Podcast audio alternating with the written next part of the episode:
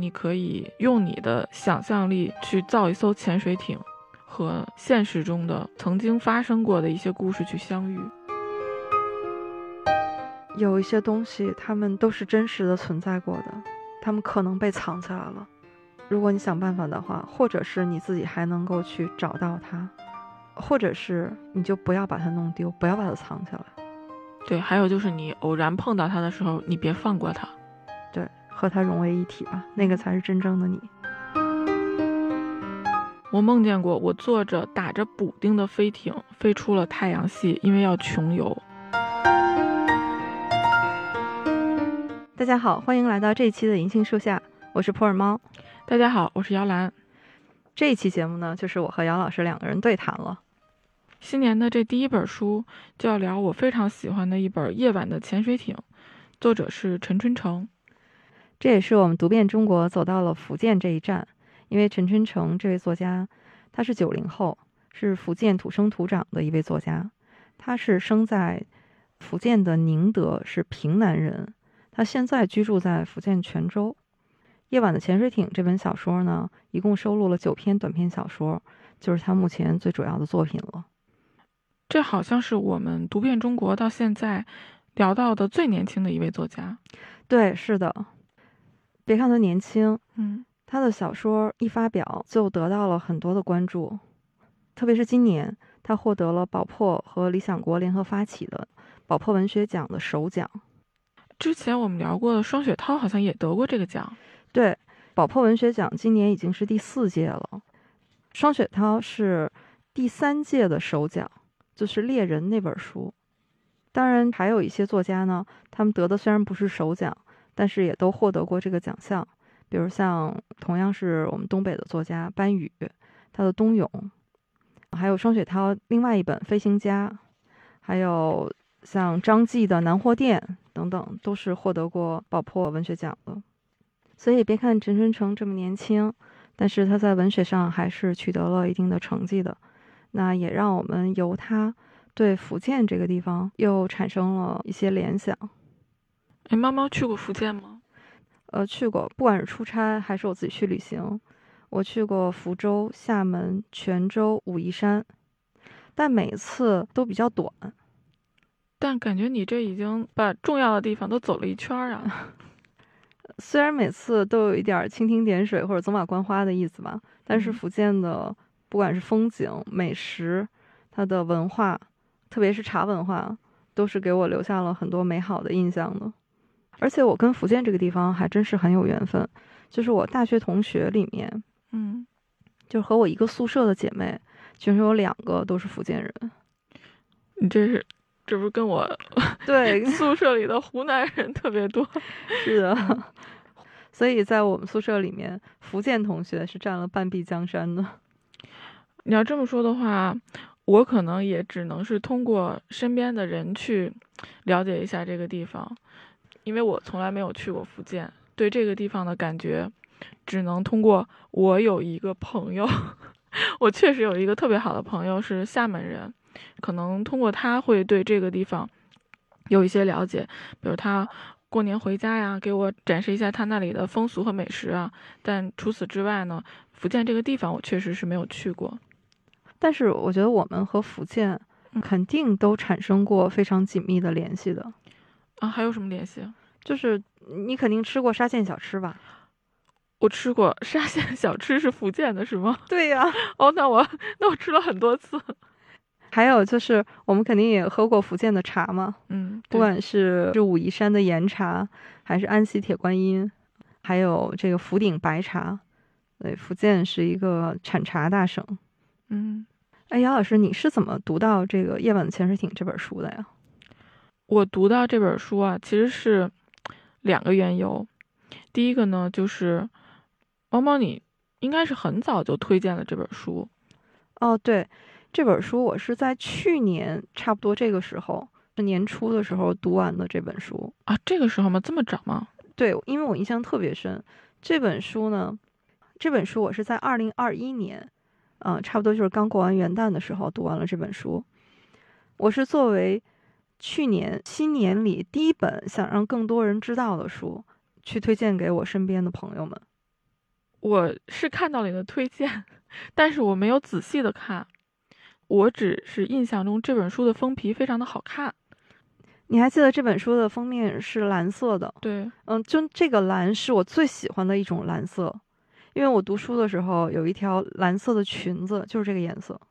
哦，我是对蓝色有普遍的喜欢，所以当时你推荐的时候，顺便说了一下这个书的封面很好看，我当时觉得确实好看，我就默默的记住了这本书，但是一直没有来得及读。更巧的是，在许新年愿望的时候。就是在二零二一年底，我许的愿望是多做点梦。对，就是我们年终盘点和新年愿望那一期。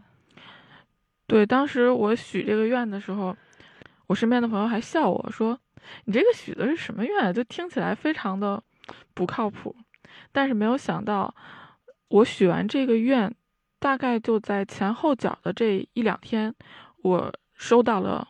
我刚刚买的下单买的这本书《夜晚的潜水艇》，但我当时完全不知道书里的内容是什么。结果我打开一看，几乎每一个故事都跟梦有关。嗯嗯，就是有一种梦想成真的感觉。哎，杨老师，那这么说的话，你许的新年愿望已经实现了呀？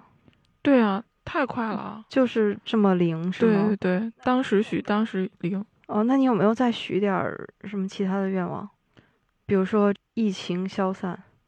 嗯，这都默默的许下了。哦，那我觉得我们今年就有盼头了。可以。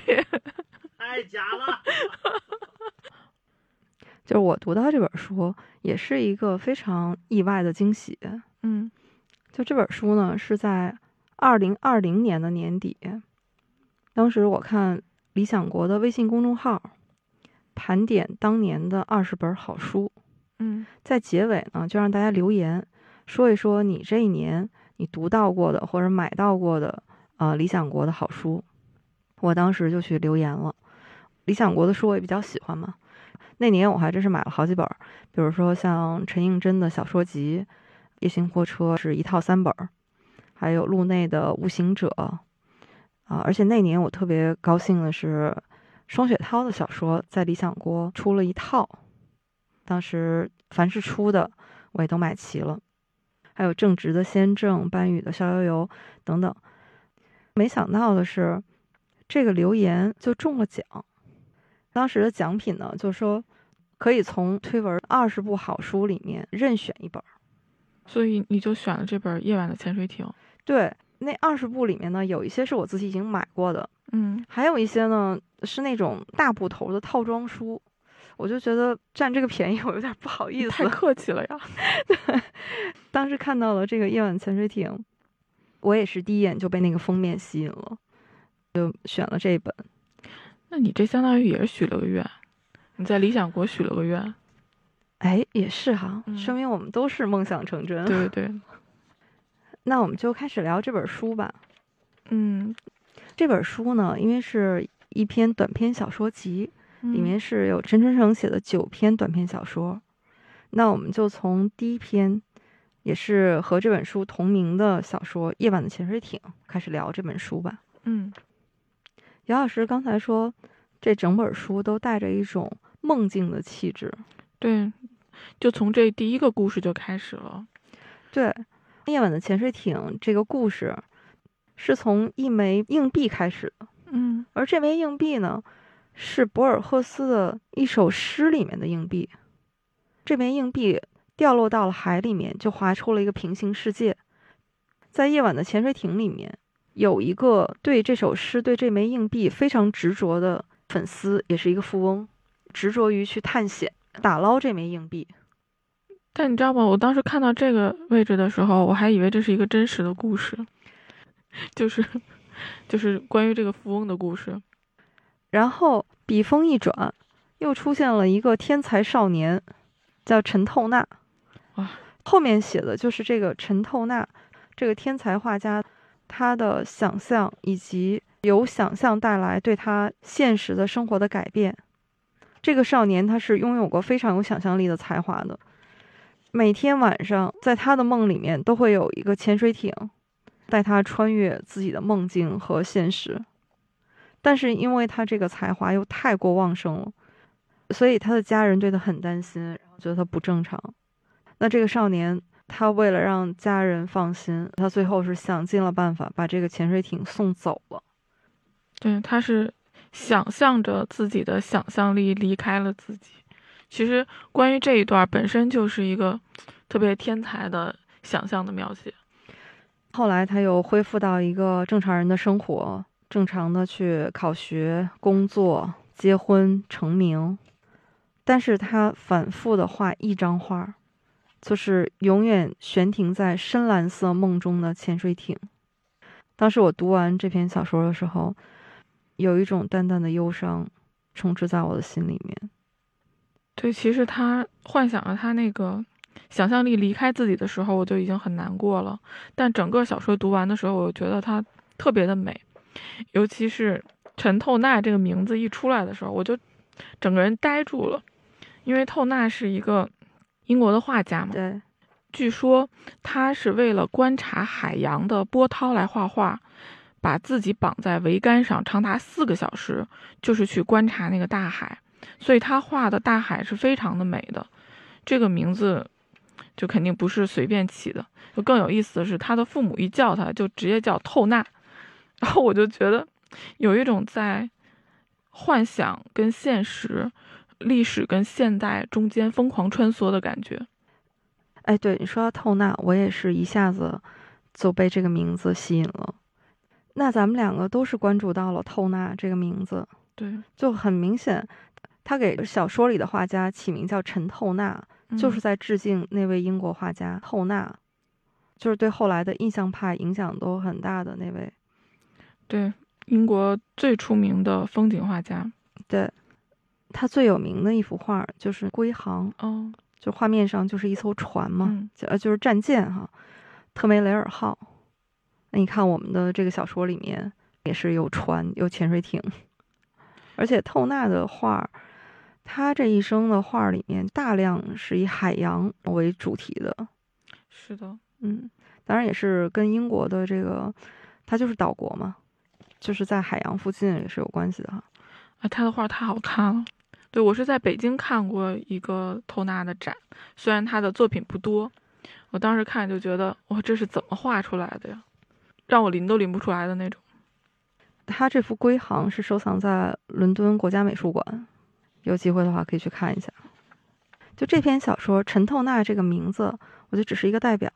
它里面有大量的这种虚实结合的东西，看着好像是一个虚构的，但你在现实中总是能找到对应的一个原型。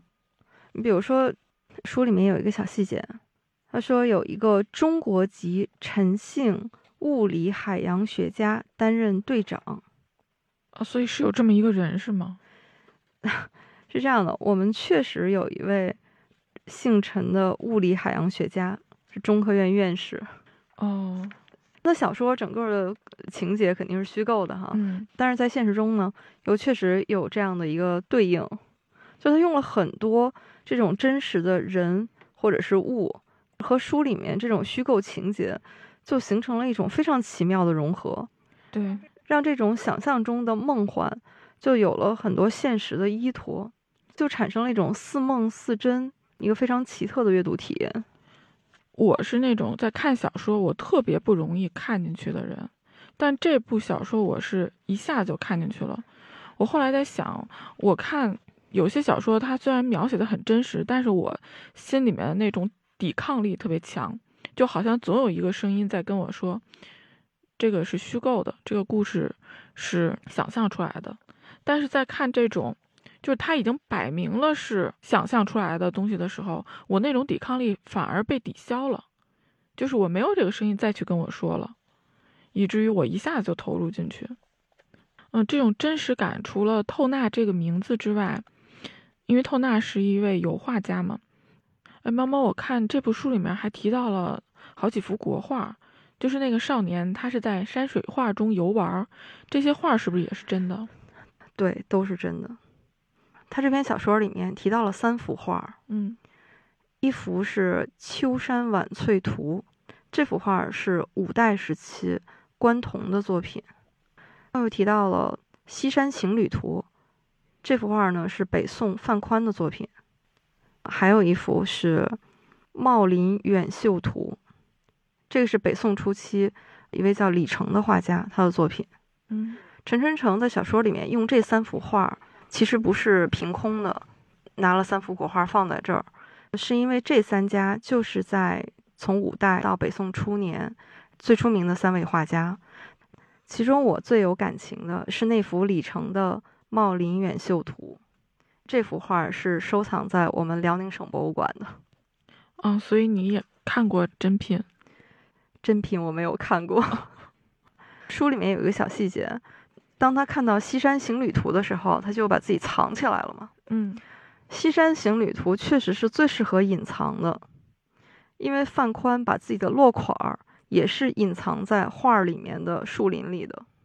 哦，所以他这个画家也叫陈透纳嘛？我觉得这说的就是他自己啊，他一定是那种看画的时候会有非常多的感受的人，他会非常的仔细看每一处纹路，看每一个细节，他才会写出这样的作品。如果说到梦和现实的对照的话，在书里面，我觉得它是有大量的向博尔赫斯以及博尔赫斯的译者哈王永年老师向他们致敬的这样的段落的。这个故事的开始就是博尔赫斯的那首诗嘛，《致一枚硬币》。说到这首诗，因为去年咱们读书群里面好几个小伙伴都读了《夜晚的潜水艇》这本书，当时怪兽呢就说：“那我追根溯源，我去找博尔赫斯的这首诗，然后来读。”嗯这首诗是收录在博尔赫斯的一本诗集里面，这本诗集的名字叫《另一个同一个》。当时在我们去年书院活动里面，他他还选了博尔赫斯的这本诗集。嗯，对，这本诗集我也看了。对但在那本诗集里面呢，这首诗王永年老师是把它翻译为“掷一枚钱币”。在这篇小说里面，用的这首诗的标题是“掷一枚硬币”。这首诗的内容都是一样的。我从蒙德维利亚起航的那晚，风大浪急，转过塞罗山时，我在最高一层甲板上扔出一枚钱币，寒光一闪，在浊水中淹没。时间和黑暗卷走了发光的物体。我感到自己干了一件不可挽回的事，在地球的历史上增添了两串不断的、平行的、几乎无限的东西。一是忧虑、爱和变迁组成的我的命运，另一个是那个金属圆片，被水带到无底深渊或者遥远的海洋，在那里。萨克逊人和维京人的遗骸仍受到侵蚀。我梦中或不眠的每一时刻，总是同不知名的钱币的另一时刻印证。有时候我感到后悔，有时候我感到妒忌，妒忌你像我们一样，处于时间和它的迷宫中间而不自知。我突然觉得，《夜晚的潜水艇》这个小说，就像是这首诗的一种翻译一样。他用了一个非常长的，用了一个故事去翻译这首诗，因为这首诗我也读过，读完了忘了，然后结果在这部小说里面又遇到他，然后经过这个小说的这种翻译，感受到了诗意的美，也感受到了我自己之前的那种迟钝。哎，你说这篇小说像是这首诗的翻译，嗯。这个太精妙了。我们知道博尔赫斯，他是被称作作家的作家。哦，对他有一个评价啊，他的散文读起来像小说，他的小说是诗，而他的诗歌又往往让人觉得像散文。嗯，而沟通这三者的桥梁是博尔赫斯的思想。嗯，在博尔赫斯作品里面，你随处可见对时间、物质、宇宙的思考。按理说这些东西也都是我感兴趣的东西，但是我还是在这个诗面前就这样扫过去了。看完陈春成的这个小说，就好像在说，如果你拥有足够的想象力，你可以这样去看诗，你可以这样去看画，你可以用你的想象力去造一艘潜水艇，和现实中的曾经发生过的一些故事去相遇。你还记得这小说里面那个富翁为了打捞这枚硬币，他们是坐上了一艘潜水艇，对，那艘潜水艇叫阿莱夫号。这个阿莱夫的名字是怎么来的？你如果是读过这篇小说的话，你就会知道，这个阿莱夫号它必须是潜水艇，必须是，这是什么意思？这个阿莱夫，我在读这篇小说以前，我以为是个人的名字，嗯，但其实不是，它是希伯来语字母表的第一个字母，它在犹太的那种神秘哲学里面，这个字母指的是无限的、纯真的神明。据说它的形状是一个指天指地的人。阿莱夫的这个故事是一个主人翁，他爱慕一个女人，这个女人去世以后呢，他每年还在她生日的那天去他家拜访。我每年会看到他的表哥，这个表哥是一位诗人。这个我呢，对这位诗人的就诗歌的水平其实是不以为然的。有一天，这个表哥向我吐露了一个秘密。在他家的地下室角落里面，有一个阿莱夫，就是他写诗天赋的源泉。这个表哥就把我带到了地下室里面，躺在地上，说：“你盯着楼梯的第十九级台阶儿，高一厘米都不行，都看不见。”这个我就安安静静的躺在这个非常幽暗的地下室，而且是那种砖头地上，盯着那个十九级台阶儿。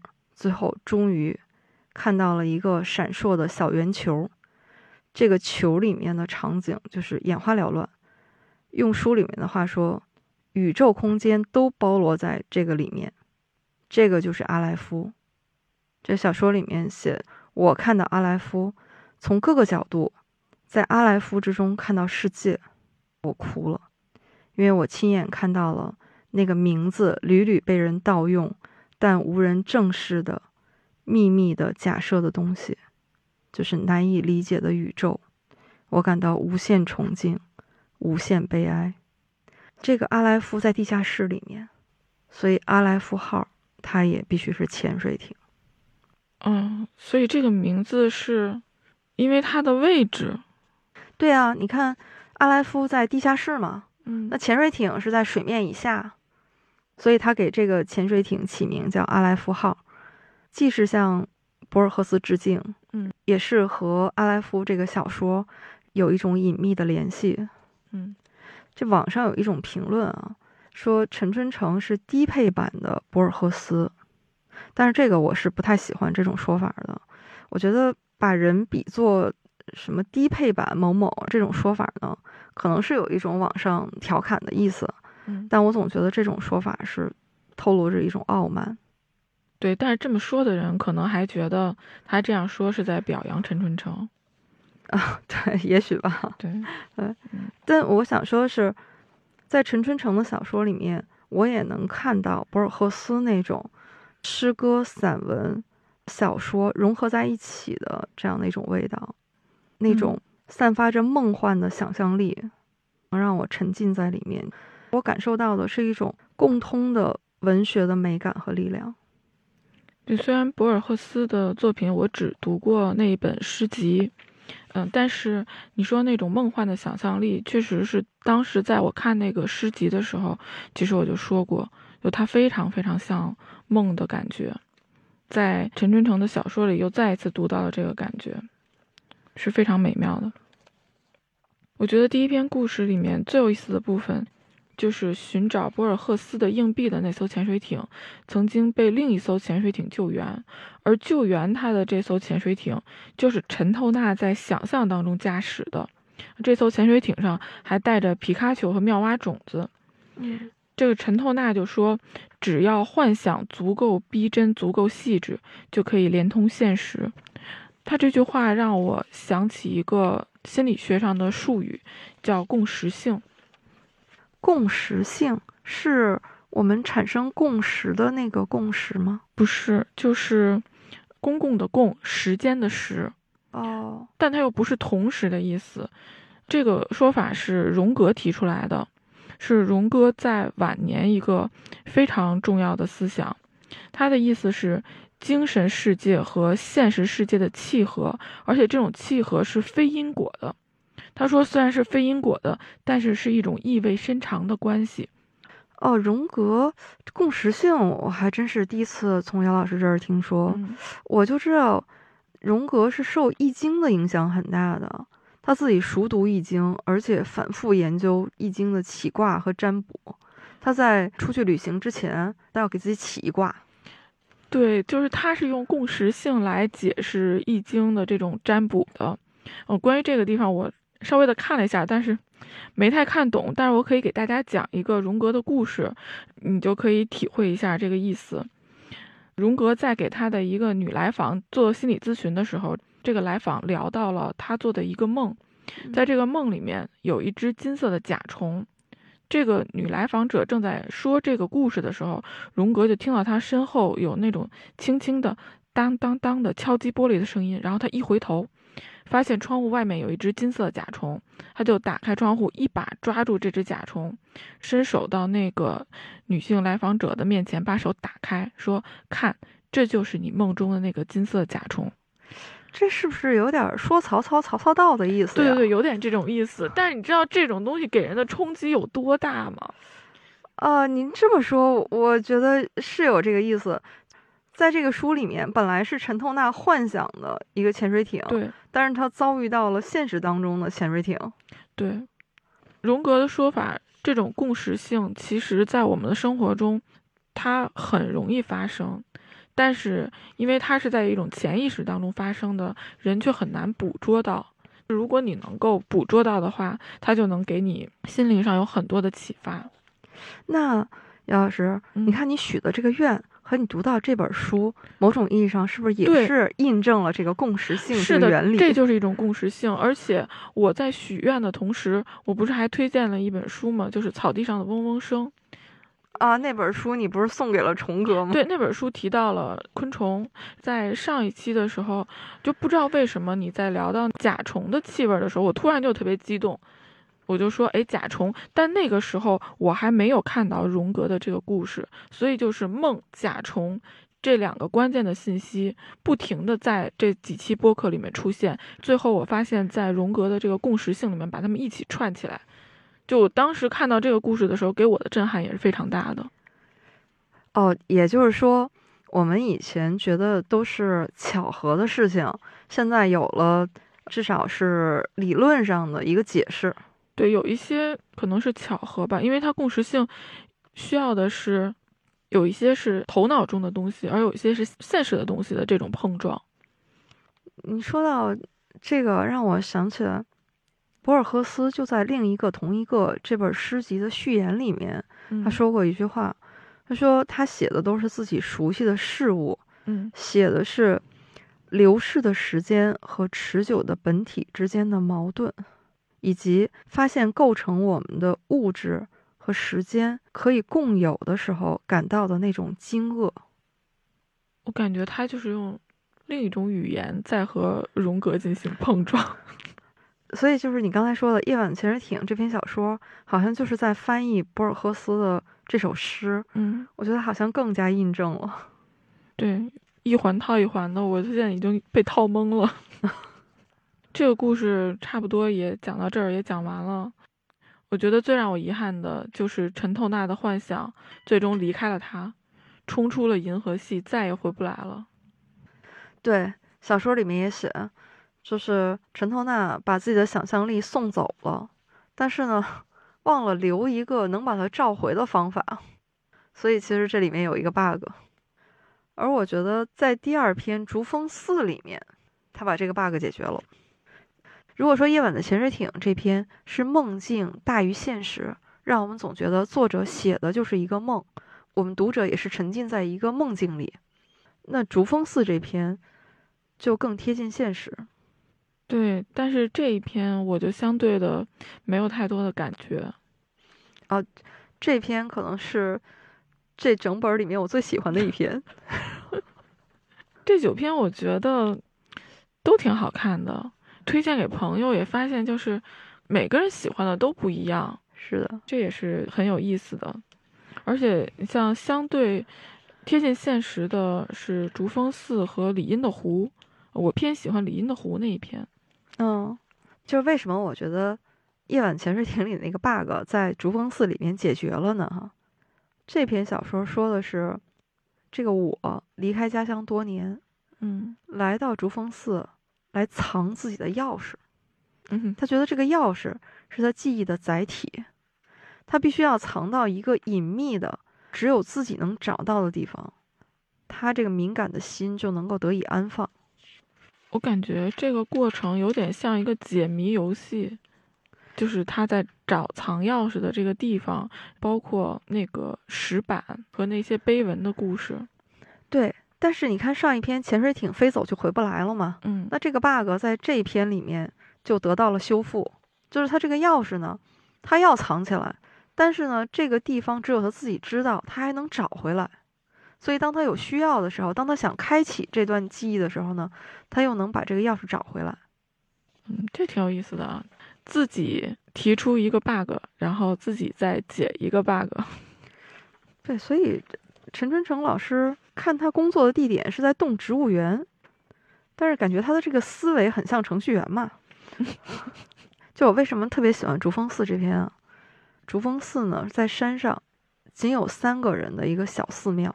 嗯为什么说不是三位和尚哈、因为有两位是和尚，有一位是居士，其中一位是资历最老，中间还被还俗过，娶妻生子，最后又回归佛门。这位慧灯老和尚，他还有一个年轻很多的师弟叫慧航，是曾经一个名牌大学的肄业生，在商海和官场里面都是几度沉浮，最后来到了小寺院。这人设也挺有意思的，对，听起来就和我们想的和尚非常的不一样。对，还有一位游戏僧嗯，这这更逗啊，了。对，就是本培居士，就是他不能出家，是在这儿当居士。嗯他也读经书，也种菜做饭，也玩游戏。这三个人有没有一种熟悉的感觉？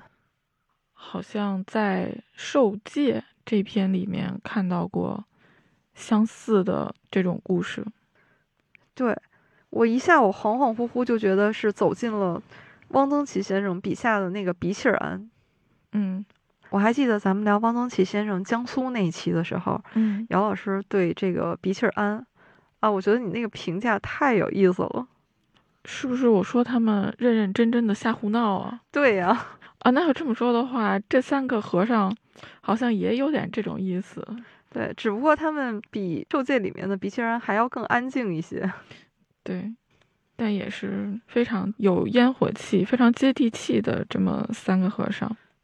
我觉得里面最有意思的是那个游戏僧本培，对，每次这个人出来的时候，我脑子里面都有一个就是双手拿着手机在打游戏、光头袈裟的这么一个形象。但是他是居士，哦，他是医学院毕业的，哦，对，因为父母早就已经离婚了，嗯父亲经商特别忙，管不了他，嗯就跟他约定说他只能当居士，出家不行。嗯这个本培他就特别爱好打游戏，而且他是有自己的一套理论的哈。他说：“你看，古代有诗僧，有书僧，有棋僧，所以呢，你要搁在现在，与时俱进，就应该有游戏僧。我觉得说的非常有道理啊。对我这么一看，诗僧、书僧、棋僧、游戏僧，对，就是前面是爱好，后面是身份。对，觉得好像也非常说得通。嗯，哎，这历史上的诗僧、书僧还有棋僧都是什么样的人啊？哎，其实都是我们还挺熟悉的人，比如这个诗僧吧，嗯我们以前在上学的时候就学过一首古诗，叫“沾衣欲湿杏花雨，吹面不寒杨柳风哦，这个是出自某位和尚。”。对，这个作者叫智南，是南宋的和尚。那书僧呢？书僧呢，你想历代高僧里面擅长书法的肯定是不少的，其中有几位堪称书法大家，比如说南朝的智勇，他是王羲之的后人，他写的《真草千字文》是学习书法的法帖，都要去临的。还有唐朝的怀素，他是草书大家。再有这个齐僧，嗯齐僧段位就更高了，就鸠摩罗什，一位高僧，在《晋书》里面就有他和后梁的国王下棋的记载。除了史书里面啊，嗯还有笔记里面也有记载，就是咱们在《南方有佳木》那一期嗯提到过的，有一本书叫《酉阳杂俎》，哦记录去买茶烹剧的那个。这本书里面有一段记载，就说这个鸠摩罗什和别人下棋的时候，说棋子空处结作龙凤形。啊，就是他在棋盘上还摆出了一个图案，对，这能下得好吗？我这个肯定是有夸张的成分啊，但就说明这位高僧他是非常善于棋道的。嗯，然后现在又加上了本培这个游戏僧，对，但是呢，在小说里面，我觉得写的也特有意思，说你这个学佛之人沉迷游戏，这肯定不像话嘛。嗯所以这位慧灯老和尚就跟他约定说，游戏可以玩儿，但是射击打斗类的不行，因为这种会滋长戾气。我觉得慧灯的这个约定也是无奈之举，就是不让玩儿，实在不行，就是给这么一个规定，让自己心安。哎，你说的这个，就是我作为管理者，我已经规定过了，那我该做的做到了。我觉得有点这种意思。哎，你说的这个角度倒是我没想到的。本培他就都答应下来了哈，他就下载了一个单机版的实况足球，这个确实不算射击打斗类的啊，嗯但是他还下载了一个单机版的魔兽。啊，这个这个你就看怎么归类了。你也可以把它归到 RPG 角色扮演。这个我觉得立规矩的是慧灯，但是呢，解释游戏的是本培。啊，就是解释权在本对培啊，对对解解释权在游戏僧。啊，好吧，嗯，竹风寺这篇小说，为什么我说整本里面我最喜欢的，就是他一下把我带入到一个书法的情境里面。嗯这篇小说里面，它里面套了一个故事，古代的一个书生来写经书，竹峰寺里面就传说是藏着一块古老的石碑，是这样的一个故事。嗯，我看这一段，其实有一点看阿婆的感觉，就是在解谜，找那块碑文。啊，嗯，然后找到的时候，觉得哎，这个设计很巧妙。他写的就特别逼真。他嗯写这个故事是在一本叫《富传山房随笔》里，是用古文写的这个故事哈。但是这本书显然是杜撰的，没有这本书。但是你看这个名字，它就很像，对，就特别有古代那种志怪小品啊、笔记小说那种味道。哎，我觉得他这个小说写的有一点真真假假的意思。呃，就它整个这九篇小说都是这样的，虚构和现实融合在一起，这样一种似梦似真的写法。我看到他这个什么《富传山房随笔》的时候，我一下就想起《红楼梦》。宝黛初见的时候，嗯宝玉就送给黛玉一个字嘛，就是说我送妹妹一个妙字，就是“频频”。嗯探春就问他说：“这是什么出处啊？”宝玉就说：“这个古今人物通考上说，西方有时明代，可待画眉之末。”探春就笑话他说：“这恐怕又是你的杜撰吧？”所以杜撰古书哈、我觉得这是一个传统。嗯，我觉得陈春成在自己的小说里面也是充分的继承了我们传统小说里的精华。对，而且他确实喜欢《红楼梦》嘛，他还有一篇《红楼弥撒》。对，在这个古代的这个故事里面，这个书生叫陈元长。又姓陈，对你发现没有？他的小说里面主角都姓陈，后面还有呢。对，每个都姓陈。对，所以我是觉得这是一个又一个陈春成的化身。对，就是明摆了，这就是我。对，装都不装。嗯虽然人物和故事是杜撰的，是虚构的啊，但是我读它里面学习书法的故事非常动人，而且特别真实。如果你是一个学习过书法的人，看这段，你觉得每一句都敲在你的心上。啊，那这你肯定是最有体会的。那写陈元长，最初最佩服的是王右军，王右军就是王羲之嘛。嗯那你学书法的人不可能不学王羲之的，嗯但是他觉得不可追及，就是怎么学也追不上。嗯这个也是权重啊。学二王总觉得自己是怎么也学不到那样的精髓的。说一些，他就转学于永兴和李北海，这两个是唐代的书法家。于永兴是虞世南，初唐的书法家；李北海就是李邕。这两位书法家呢，也都是传承自二王。虞世南就是刚才我们说有一位书生是智勇和尚啊，嗯虞世南就是师承于智勇和尚。虞世南呢，在初唐是和欧阳询和褚遂良并列的书法大家。我们学书法，特别是学楷书的时候，都会说欧颜柳赵，嗯一般是作为入门的教材哈，是因为他们的帖相对来说比较多，而虞世南呢，他传世的碑帖太少了，所以这也是比较可惜的地方。而这个李邕呢，他是以行书著名的，他也是最早是学王羲之的行书笔法，后来就是自创一体了。这个书里面写说，陈元常用这两种风格来写《法华经》，都觉得不太对。确实是，如果你读这两位书法家的碑帖的话，啊，就是书里面写的，永兴之法失于柔，而北海之法失于豪。就一个太柔了，一个就是太刚烈。哎，那你看到这儿的时候，有没有想提笔写一写的感觉？我觉得太难了，因为我对佛经的理解太少了。这个里面还不光是一个写字的问题，还有一个你的字怎么能和你书写的内容去完美的融合这样的一个过程。这个小说里面，最后他发现这块碑的时候，他看出来这个写经的人不是一味的沉迷在书法里面的，是这个经文本身也让他动容。嗯因为字和经不是容器和水的关系，而应该是一种云水相融的关系。嗯，那可以看到陈春成本身对书法的理解也是很深的。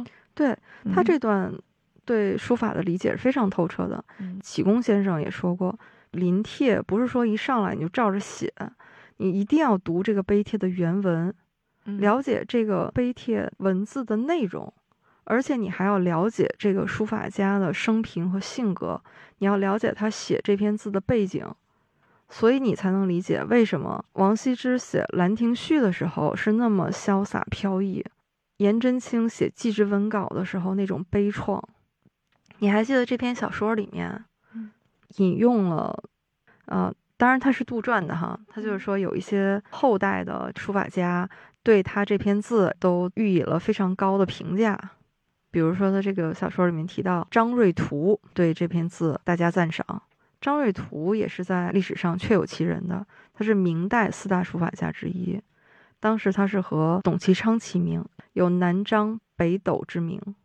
不过这个人，呃这或或者说这两个人的人品，我都不想评论啊。嗯因为这个张瑞图他后来是投靠了魏忠贤，魏忠贤的生词有很多碑文都是他写的。书法上成就是另外一回事儿哈，人品我就不多说了。还有一个很重要的是，陈真诚写《红衣法师》对这幅碑文有一个评论，是说此字中有佛性，有母性，亦有诗性。啊，这个评论是真的吗？当然也是杜撰的。啊，因为他那个碑文本身是不存在的嘛。但是我是觉得这个评论非常真实，嗯，是因为我觉得这段评论如果用来评价弘一法师自己的书法嗯和他整个他自己人生，我觉得就是太精到了。弘一法师他的书法也是很好的哈，他在皈依佛门之前，他最擅长的是魏碑。你看那个时候他的字，当然也年轻啊，他那个时候的字是锋芒毕露的，但是你再看他晚年的时候，他已经成为一位佛门大家的时候，他的书法，他写的心经不带一丝烟火气，我就觉得他的字真的只能欣赏，是没有办法学的。他那个字里面的佛性、母性和诗性，那个不是你照着写能写出来的。弘一法师也是圆寂于泉州。对，弘一法师最后在泉州圆寂，最后留下了四个字：悲心交集。而泉州也是陈春成现在居住的地方。小说里的虚构和现实中陈春成的生活产生了这种奇妙的巧合和联系。哎，我突然觉得这篇小说我可以再看一看，我可能错过了一些东西，是不是？嗯，太好了，我达到目的了。这本书我去年年初读过嘛，嗯为了做播客我又读了一遍，嗯，还是很喜欢，特别是其中这一段，我真是反复的又读了三五遍。啊哪一段？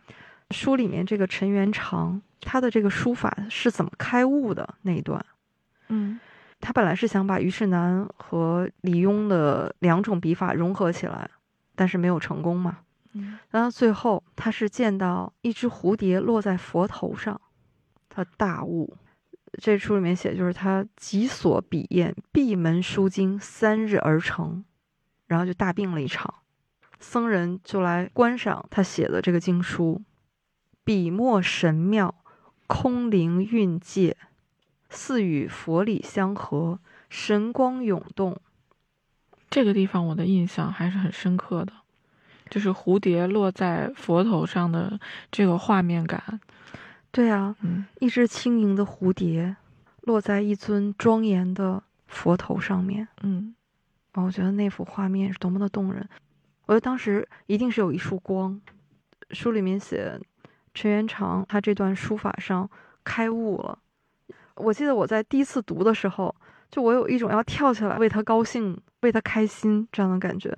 你知道，这个是学书法，我觉得不单是学书法吧，就是你学一门艺术或者是一门技艺的时候，那种突然打通了任督二脉的感觉。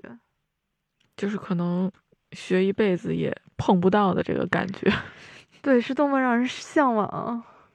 主峰寺它触动我的，可能还有一些是我个人的情感，被他深深的戳中了。是跟你自己的记忆有关系吗？对，是的。你记得他为什么要来竹峰寺？是因为他发现他回到他老家的时候，嗯发现他的老屋那边都已经变成了工地，围着铁皮的围墙。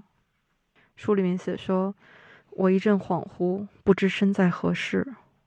我想那些消逝之物都曾经确切的存在过，如今都成了缥缈的回忆，一些细节已经开始弥散，难以辨识。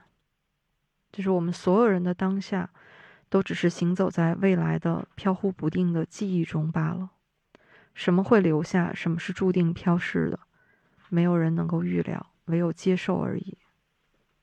啊，确实，我觉得可能在我的生命的过程中，就是这种悄然而逝的东西，可能遇到过，但我是那种逃避型的，就是我会尽量的避开去看、去想这些东西。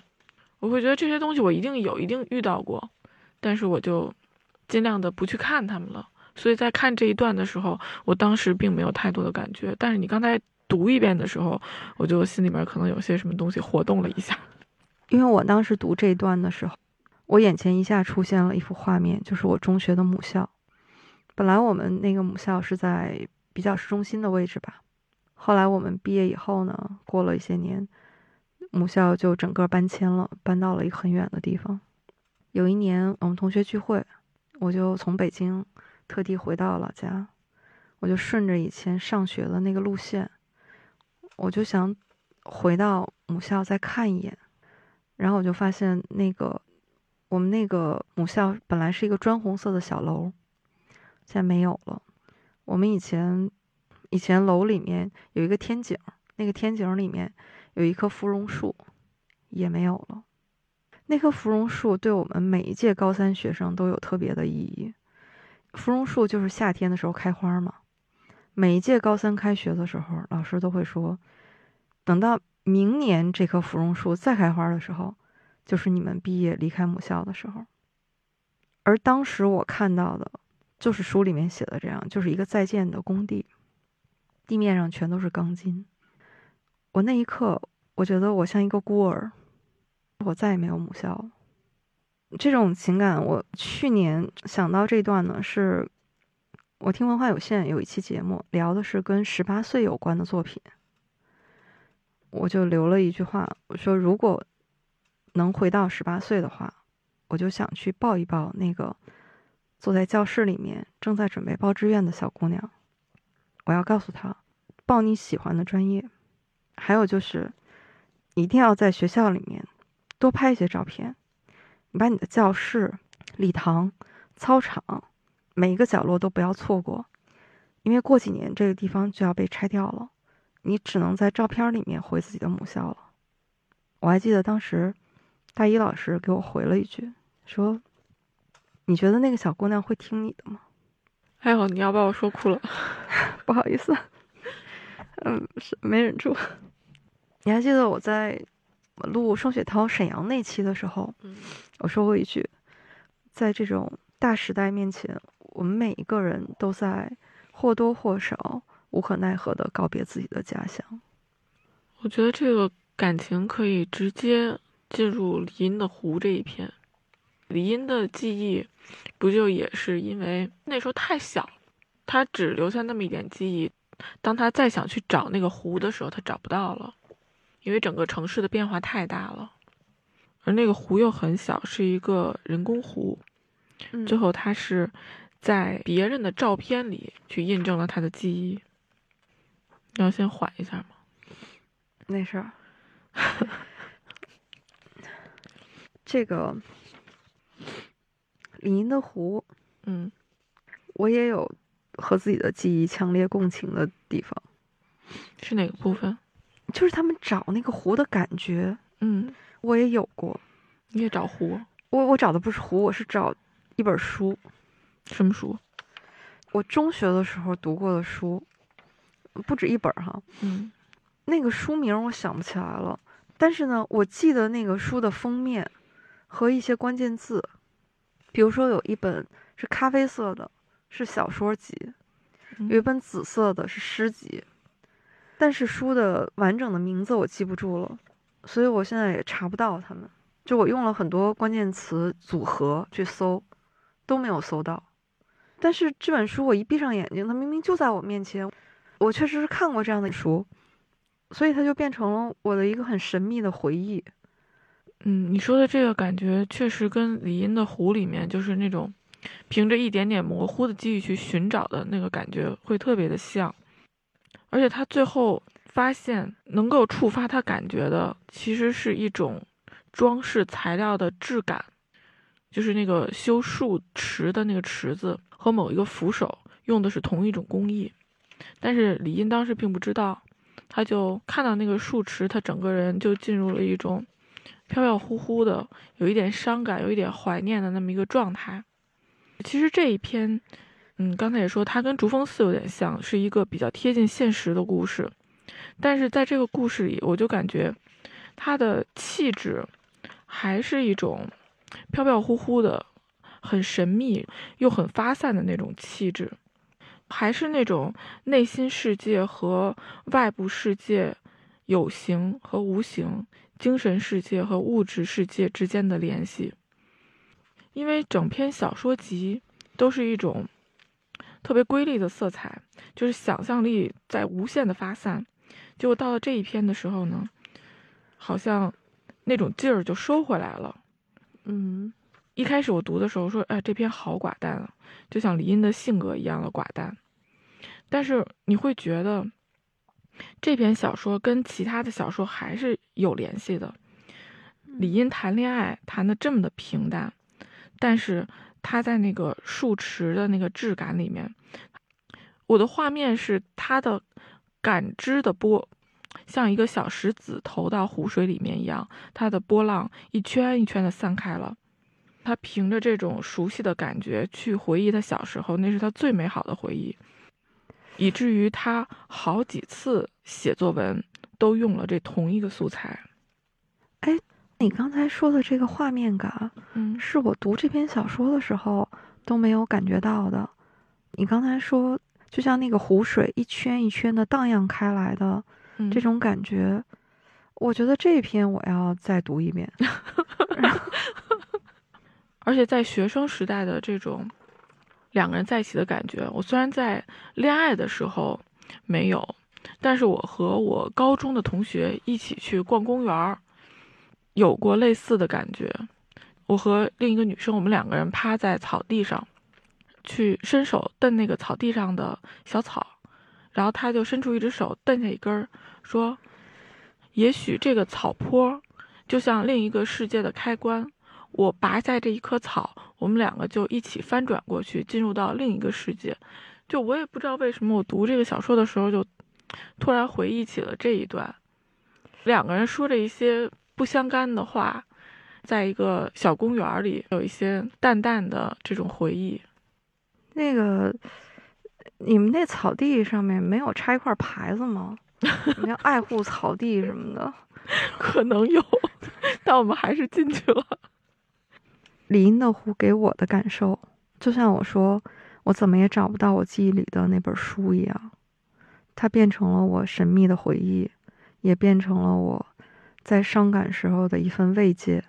但是我总觉得，也许某一天，我记忆当中的这个书就会突然出现在我眼前，让我相信那些都是真实存在过的，而不是我的幻觉。而且它不一定是以。真实的方式出现在你眼前。你看书里，它不是从照片看到的吗？说不定你会从某一部电影里，或者是别人的描述里，去找到这个书。我的高中母校，嗯，后来就是出现在了电影里啊，真 的。哪部电影？就是有一部叫《谁说我不在乎》，那个电影里面有一个精神病院。什 么什么？那部电影男主角是冯巩老师吗？嗯，他就是一个有名的精神病大夫。嗯，他们工作的那个精神病院，就是用我们高中母校去拍的。哦，那个是我唯一能够捕捉高中母校记忆的影像资料。但是很遗憾的是。那个电影里面只有几个镜头嘛，就是有学校的礼堂，有我们当时做实验的实验室，但是它没有展现我们学校的外立面儿，包括操场这些都没有。哎，所以你是看电影的时候认出来的吗？对，是的。啊，你的两本书也藏在什么地方等着你呢？我觉得我一定能和他们相遇。嗯，比如下次回老家的时候，我再翻一翻书架啊、箱底儿什么的。我在讲刚才的那个，我和我的小伙伴去趴在草地上去蹬那根草的那个故事的时候，我想到了这部小说集里的另一个故事，就是《尺波》当中的一句话，嗯，叫“大地的一面是梦中的世界，我们则在那个世界的梦中。”哦，我前两天跟雪儿老师聊做梦这件事儿，嗯，他说他的梦里总是同一批人，相似的场景。他这个同一批人，同一个场景，是梦见大家都在打雪仗、堆雪人吗？呃，他记不清楚了。有意思的是，这些人还会成长，就是他的梦里是一个固定的世界。哦，他只要做梦，他就会进入到那个世界当中。我当时觉得特别有意思，我就说：“那那个世界是什么样子的？”因为我会记录我的梦境，嗯，但是有趣的是，他和我的感觉正好相反。他觉得记录甚至回忆都是对那个世界的一种打扰。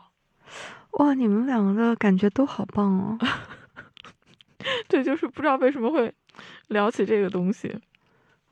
那我觉得雪儿老师的那个梦，嗯，还挺好的，比名侦探柯南高明多了啊！你看那柯南。就是永远都是小学 一年级，没没有身体没有成长是吗？不不不光身体没有成长，他时间都是凝固的。我顺便安利一部美剧，叫《异度觉醒》，它就是两个互为梦境的世界，男主角从 A 世界醒来进入 B 世界，从 B 世界醒来进入 A 世界，他在每一个世界里面都会觉得另外一个世界是梦。但两边的是同样的真实，他甚至在两个世界里面都找了一个心理咨询师，然后每个世界的咨询师都告诉他要摆脱另一个世界的梦。这个不是《盗梦空间》的美剧版吗？嗯，这还不是《盗梦空间》，因为《盗梦空间》有真实和梦境的区分，嗯它这个是两个都是真实，又两个都是梦，到最后也没有交代清楚到底哪边是真实，哪边是梦，嗯，就是互为梦境又互为现实。赤波这篇小说里面呢，有很多个梦。嗯我印象最深的时候是到最后，小说里的张焕梦见了他和国王的故事，嗯梦见铸剑师在梦境当中守着火焰，他的祖父在他的火光边一闪而过，而他是在山野传说和一本旧校刊里面认出了他的踪影。对这个故事就比这个两个世界的要更为复杂，就是它有多个故事，梦境和现实互相印证，你甚至都理不清楚哪个地方是梦，哪个地方是真实。赤波这篇小说最触动我的是里面的一句散文诗：“他饮下最浓烈的夜，天便亮得早一些，人们欢呼着奔出门，山顶上猛士却倒伏于毒血。”这个真的是献给大先生的诗，非常精确的写出了大先生鲁迅先生的精神。所以就是给他一首诗，他就能给你翻译成一部小说。这就是我为什么这么喜欢《夜晚的潜水艇》这部小说集，因为它几乎每一篇都和梦境有关系，或者说有梦的味道嘛。我心里的那个感觉又出来了，他在跟我说：“你看，梦就是很重要。”就是猫猫，我跟你说过，我的梦对我来说很重要。对，我记得你从去年就跟我说你在记录自己做的梦。对，而且我的梦就是其实非常脱离现实。我跟你说，我都梦过什么？我梦见过我坐着打着补丁的飞艇飞出了太阳系，因为要穷游。这不是等会儿，嗯这这这也太穷了吧？对这才三千块钱，你知道吗？我当时看到这么便宜，就毫不犹豫就上去了。那我我要求包年。我梦见过海底的怪鱼，其实是恶魔寄生在它的身上。我还在梦里进入过武侠世界，大家坐在一个小客栈里，穿着都是那样非常繁琐的服饰。我为梦做过什么事情呢？我组织过陌生人在一起聊梦的这么一个活动。哦，嗯，那个活动叫“愿你的美梦都有人分享，噩梦有人安慰”啊，名字有点长。嗯，我还找过心理咨询师，主要就是聊我的梦，哦，去深入的去看我梦里的这些东西。那咨询师有什么建议吗？这个能说吗？没有，但是咨询师特别高兴，因为我找的那个咨询师，刚好就是他学的这个东西和释梦有很大的关系。他当时特别高兴的说：“啊，而且你又是这么能做梦的一个人，我不记得，而且前面的是什么了？我从来没有听说过这么能做梦的一个人会成为一个形容词来描述我。”然后我我也很开心。这位咨询师恐怕是弗洛伊德的再传弟子，嗯梦的解析。嗯。要人真的应该把你的梦都记下来，然后写成书。我现在已经记了十几个了，而且我只会记我醒来的时候觉得特别有意思的。如果是跟现实联系的太紧密的，比如说我今天上了个课，都哪些同学来画画了，这种我就不记录了。嗯，哎，姚老师，嗯这本小说除了梦境，我特别喜欢的是它整本书的节奏，真的是空灵又曼妙。他写了很多美好的意象，嗯海洋、山水、书法、铸剑、酿酒，还有音乐，嗯，都在文字里面活出来的。最后一篇，音乐家，嗯，这篇我也很喜欢。其中我印象最深的是那个音乐老师，他说有一种鸟叫紫翅椋鸟，它是莫扎特的宠物。这种鸟终其一生就是到处去学唱听来的曲调。传说当中，上天每造出一只良鸟，就造出一段属于它的旋律，和它的灵魂的形状完全一致，但是是藏在世间的某个地方的。让这只鸟去找。一旦这只鸟找到唱出来了，那这个良鸟就会立刻化为灰烬，而他的灵魂就钻进到那个旋律里面，就再也出不来了。这书里面就说，那这只两鸟是死了吗？它没有死，它是进入到音乐的世界里了。我觉得是说的其实是人呢。对，我在想陈春成他是，他或许是找到了，他或许是在找的路上，但他肯定是体会到了这种找到的美好了。他可能是在跟我们说，其实每个人都有，就是你灵魂深处的这种东西，你可以去找它，你才能体会到那种美妙。紫翅两鸟，嗯，这个鸟让我想起了很多文学或者文艺作品里面都有关于鸟的这种意象。小说《荆棘鸟》里面，这个世界上有一种鸟，它会把自己的胸膛刺到最尖锐的荆棘里面，它流着血就能发出最高亢的歌声，一直唱到死。还有电影《阿飞正传》里面，是说世界上有一种鸟是没有脚的。它这一辈子就一直飞，一直飞，一辈子只能落地一次，就是它死的时候。嗯，我们中国古代精卫填海的传说不也是一只鸟吗？哦，对，那么一小的一只鸟，嗯，却有那么大的力量。对，整本小说，你如果从第一篇开始看的话，嗯，好像都是人在努力的把自己，或者是真实的东西，或者是真实的自我。开始拼命的要藏起来，但是后来又再去找寻它，嗯，或者一开始就是在寻找自己记忆当中失落的东西。我觉得整本书都是在说，有一些东西他们都是真实的存在过的，他们可能被藏起来了。如果你想办法的话，或者是你自己还能够去找到它，或者是你就不要把它弄丢，不要把它藏起来。对，还有就是你偶然碰到他的时候，你别放过他，对，和他融为一体吧，那个才是真正的你。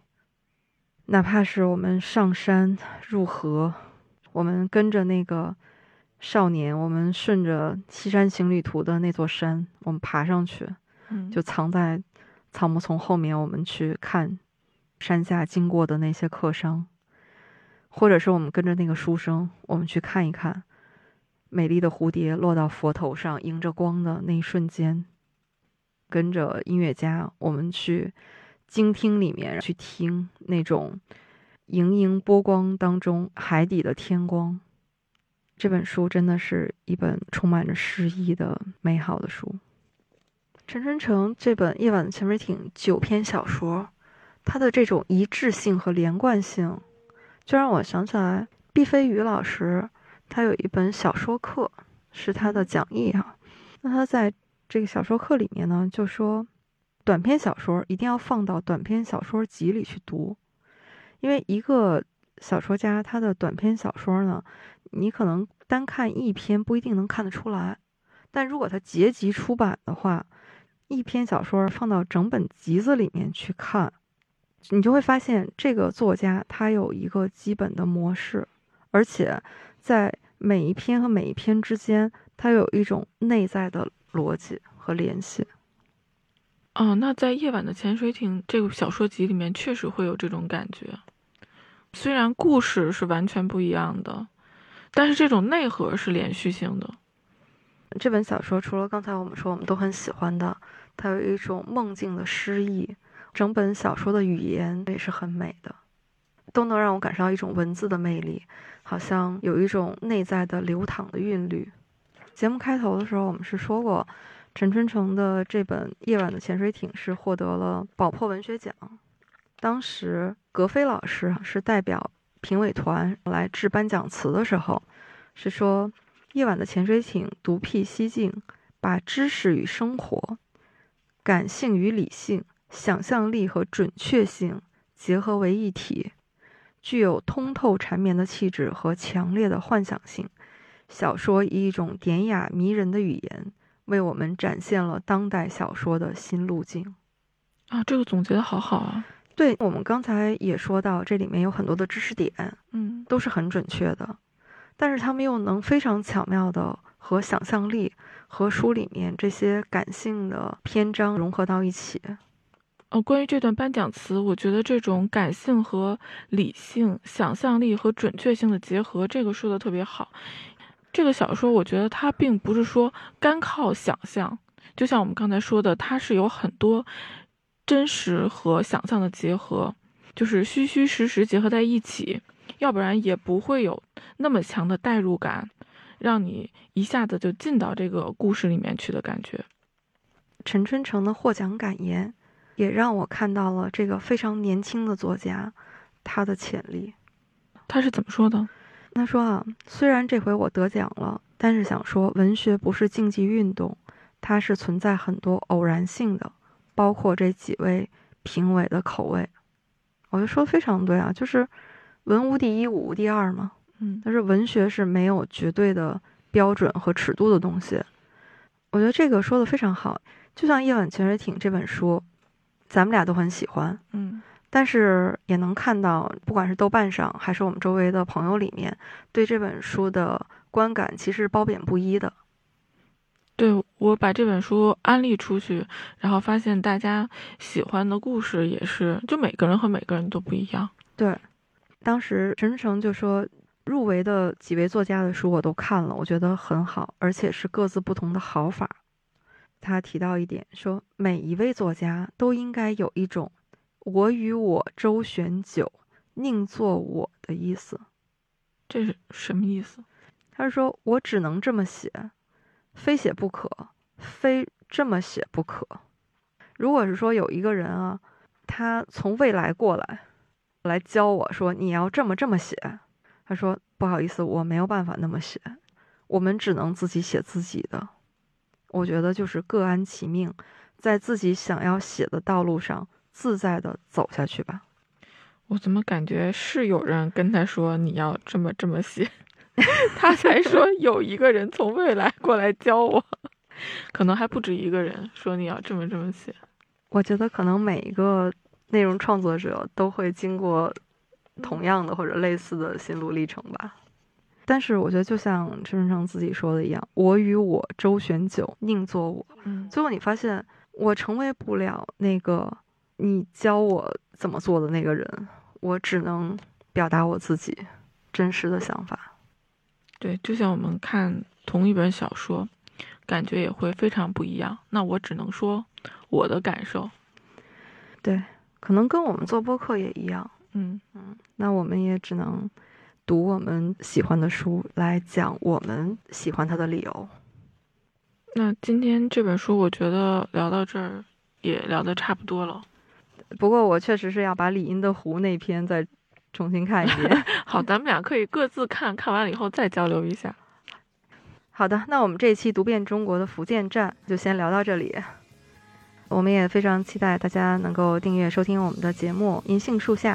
啊，如果您正好看了《夜晚潜水艇》这本书，听了我们这期节目，非常欢迎您在评论区留言，我们非常期待和您的互动，让我们了解您听我们节目的感受。好，谢谢大家，再见。好的，拜拜。成功，啊，成功。好，还可以继续。好，嗯。